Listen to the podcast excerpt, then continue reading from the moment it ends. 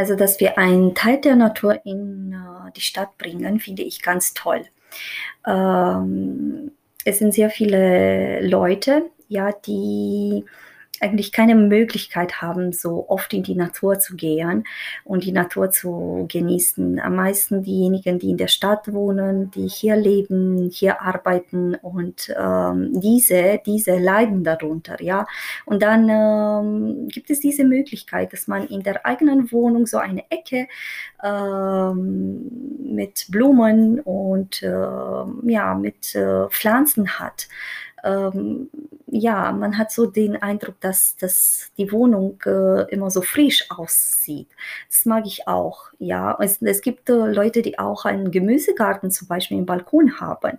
Also die sind ganz mutig, denn äh, man braucht auch Zeit, um sich um diese äh, Gemüse zu kümmern. Und ähm, ja, man braucht ein bisschen mehr Platz, nicht zu viel, aber wenn man es will, dann schafft es und ja, hat immer so frische äh, Gemüse im Balkon. Man muss nicht so oft auf den Supermarkt äh, oder auf den Markt gehen. Ja, das ist ganz toll.